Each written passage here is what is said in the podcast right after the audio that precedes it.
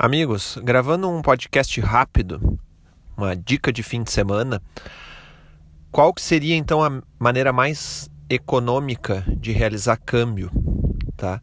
Porque em câmbio de moedas existem diversas modalidades. Uh, tem remessa internacional, tem papel moeda, tem cartão pré-pago, tem, tem transferência expressa. E aí cada uma delas possui uh, a sua particularidade, as cotações uh, mudam ali, o spread de câmbio, e algumas diferem também na alíquota de IOF. Então a taxa final sofre incremento de acordo com o IOF. Tá?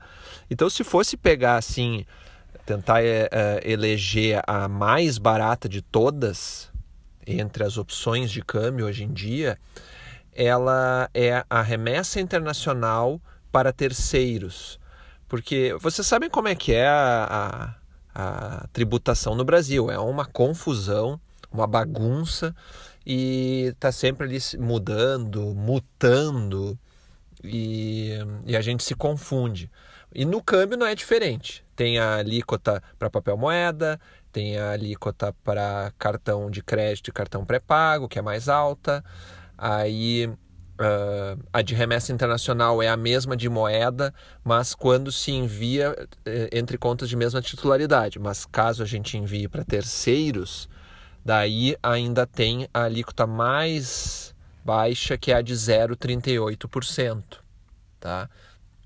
Só que isso, para muita gente que não, que não tem conta no exterior e precisa comprar aqui, seja para viajar ou para guardar dólares, não tem essa opção. Tá?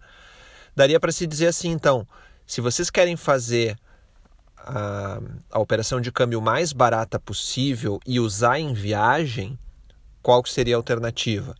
Ah, eu, eu pretendo ir para os Estados Unidos no ano que vem, aí lá a minha esposa tem conta bancária, então eu já vou enviar alguns dólares aí pensando nessa viagem, dois mil dólares, exemplo, e aí com isso vou conseguir o câmbio uh, que é mais baixo em remessa, tá?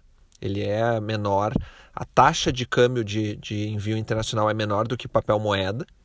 E, e vou também aproveitar essa alíquota de IOF mais baixa.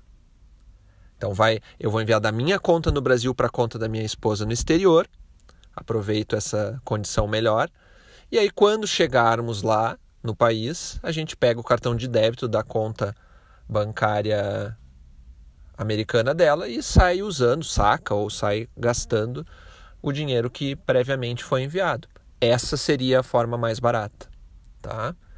Então assim, tem que agora pensando nas, nas modalidades tradicionais, como casa de câmbio e tal, a solução é procurar um, uma empresa que ofereça boas taxas. Tem bastante concorrência. Agora, até na pandemia, Uh, como a procura está muito baixa, pode-se conseguir bons negócios, tá? Tem corretora que ainda tem alto estoque de moeda e precisa vender, então os poucos clientes que aparecerem vão conseguir ter poder de barganha. É um, é um momento interessante, por mais que ainda não possa, por mais que vocês não tenham ainda nenhuma perspectiva de, de embarcar para o exterior. De repente, pelo menos para se proteger um pouco aí da, nas oscilações de mercado, já fazer alguma compra agora pensando em pós-pandemia ou, ou aí com, quando tiver um pouco mais tranquilo para viajar, quando as fronteiras abrirem, tá? Então fica aí uma dica, espero que tenham gostado e bom fim de semana a todos.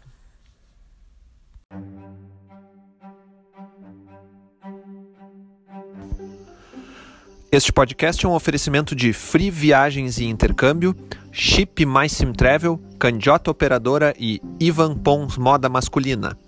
Mais informações em gcprime.com.br barra podcast ou no Instagram arroba gcprimecâmbio.